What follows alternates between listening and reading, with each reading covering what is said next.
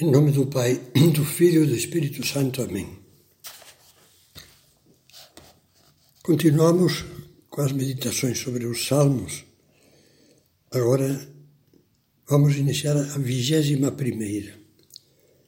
Na anterior, nós falávamos de asas para fugir do mal.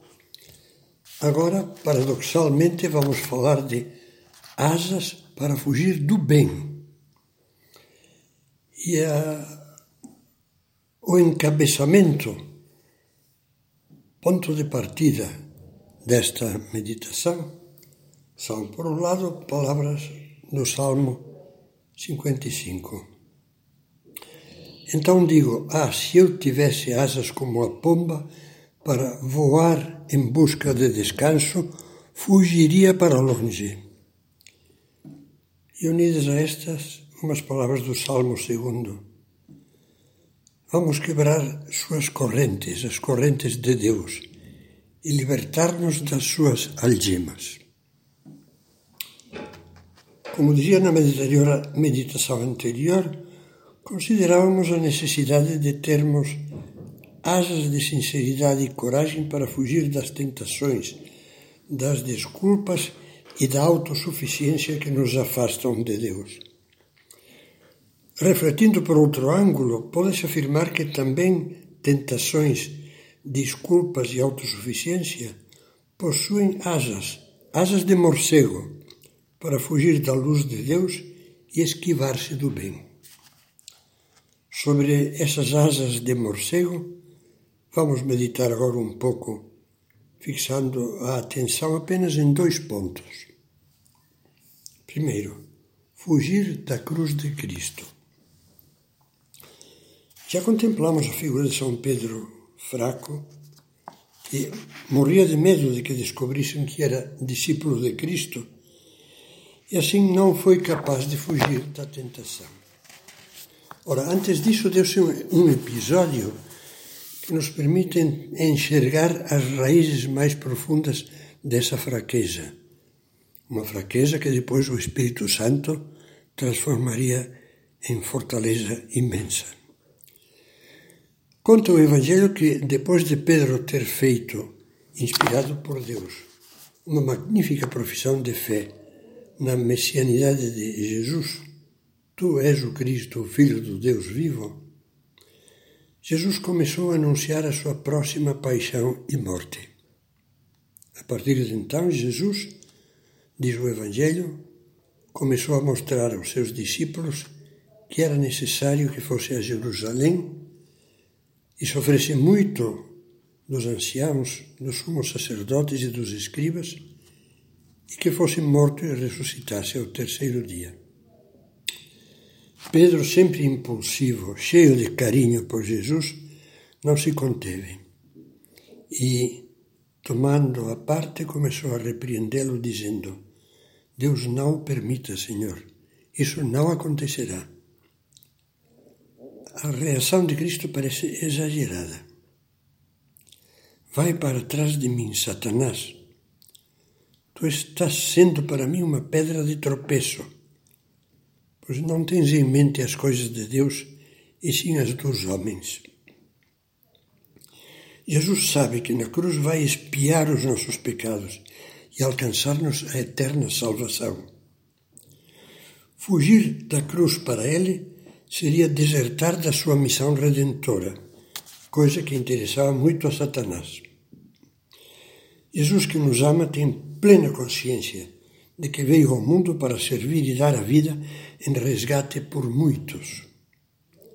Justamente por ter sentimentos humanos, estremece no horto ao pensar nos horrores da cruz, mas apesar disso quer a cruz com toda a alma e a abraça porque arde em desejos de nos salvar.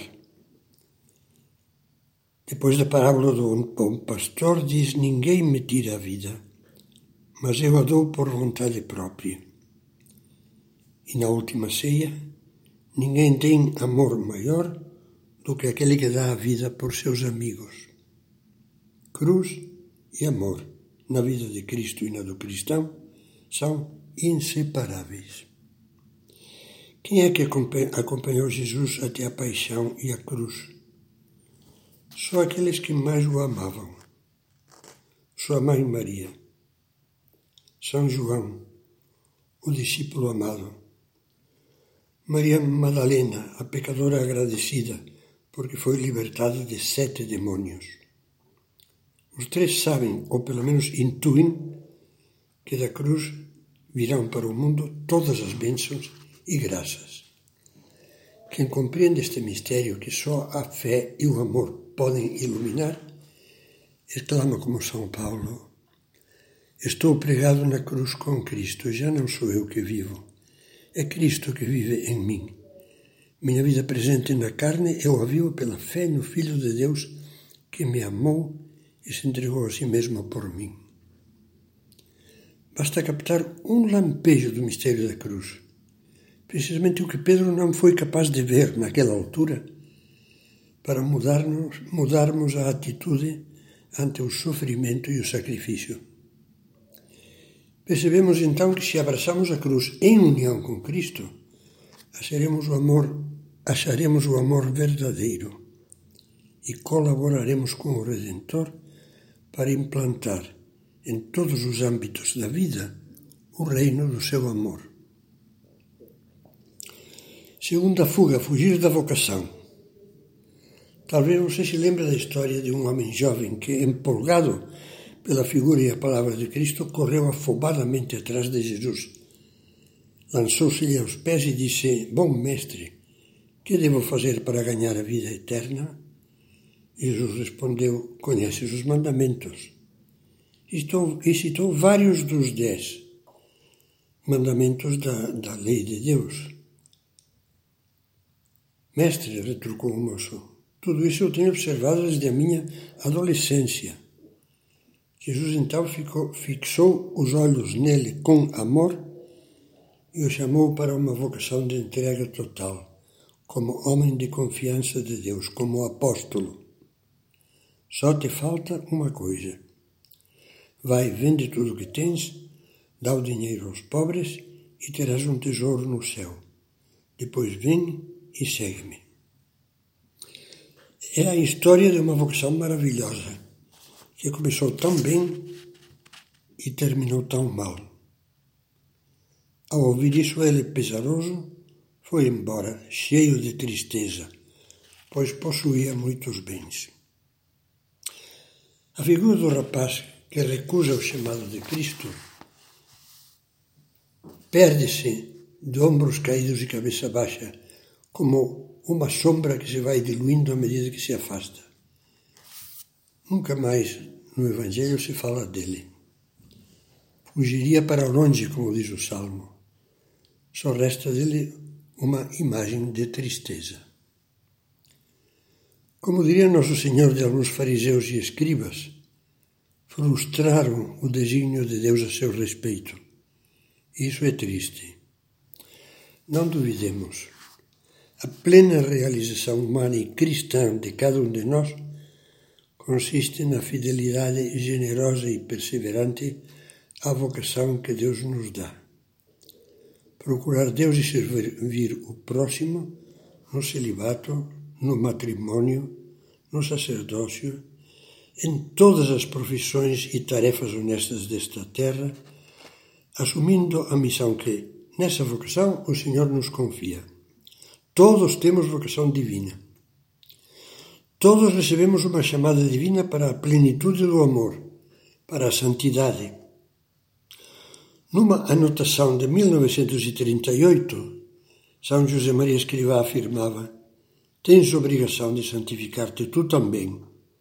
Alguns pensam, por acaso, que é tarefa exclusiva de sacerdotes e religiosos.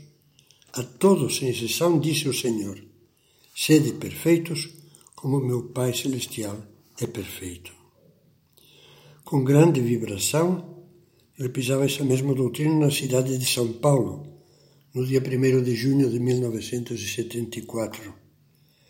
Respondendo à pergunta de um engenheiro, dizia: Além disso, o Senhor pede a todos nós, a você e a mim também, que sejamos santos. Não sou eu que o digo, é Ele, sede santos como é santo meu Pai Celestial. E isso não o diz somente aos que vestimos essas coisas, apontava para a batina. Diz a todos, aos casados, às casadas, aos solteiros, aos operários, aos intelectuais, aos trabalhadores rurais, a todos.